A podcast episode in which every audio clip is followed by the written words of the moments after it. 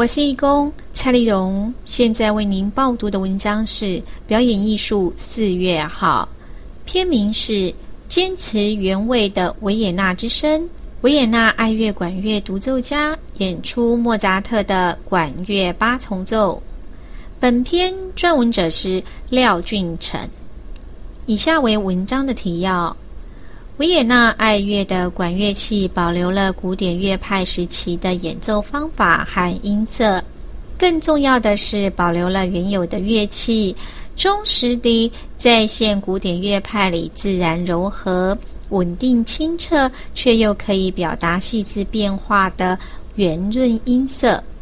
由多位维也纳爱乐管乐好手组成的维也纳爱乐管乐独奏家，将带来莫扎特、海顿与胡迈尔的管乐八重奏，并与 NSO 共同演奏莫扎特小夜曲、协奏曲以及交响乐，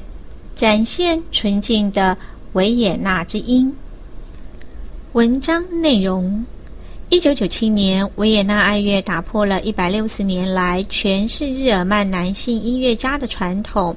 录取了第一位女团员竖琴家安娜雷克斯。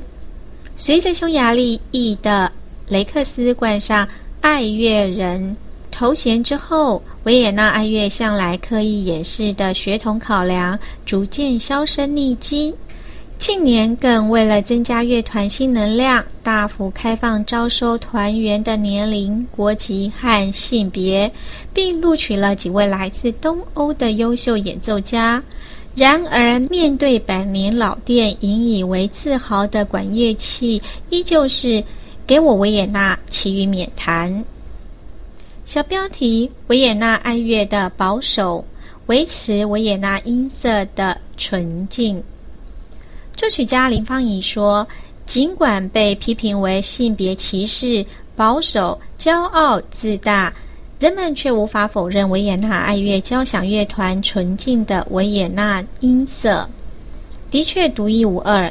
也许长久以来拒绝女性、拒绝法式木管乐器进驻，只采用维也纳小号，甚至维持全为。”日耳曼血统男性团员的原因，正是为了维护这份纯净。维也纳爱乐的管乐器保留了古典乐派时期的演奏方法和音色，更重要的是保留了原有的乐器。于工业大革命之后，随着法国印象派音乐兴起，改革与进化后的法式乐器截然不同。其中像是双簧管、法国号。有不同的指法，吹嘴、簧片、竖笛、巴松管、小喇叭、伸缩号也都有独特的构造，中实地再现古典乐派里自然柔和、稳定清澈，却又可以表达细致变化的圆润音色。这也是外国人很难进入维也纳爱乐的重要原因。小标题：坚持百年来的乐器传统。去用新式改良乐器，也因此，维也纳爱乐的铜管原音重现古典乐派作品的独家功力，让他们始终受到全世界敬重，且在舞台上大放光彩，无可取代。为了追求完美音色，在全世界演奏家都改用新式乐器的今日，他们却仍坚持百年来的乐器传统，宁愿练就一身艰难的演奏技巧，以克服吹奏及按键上的种种困难，也不愿为图便利采用现代改良式乐器而损害到乐声的纯净与独特光泽。李方义表示，只要莫扎特、海顿、贝多芬这些维也纳乐派的音乐家持续受到世人欢迎，维也纳爱乐就会一直红下去。本月 NSO 阿玛迪斯狂想世界系列特别邀请维也纳爱乐管乐独奏家来台演绎原汁原味的莫扎特之声。该团成立于二零零四年，由多位维也纳爱乐管乐好手组成，包括首席双簧管演奏家马丁加布利尔、第二双簧管，也是团员中最年轻的康斯坦采·布洛许。单簧管演奏家诺贝特·托伊博、史蒂方·诺伊鲍尔。巴松管演奏家史蒂潘·图诺夫斯基。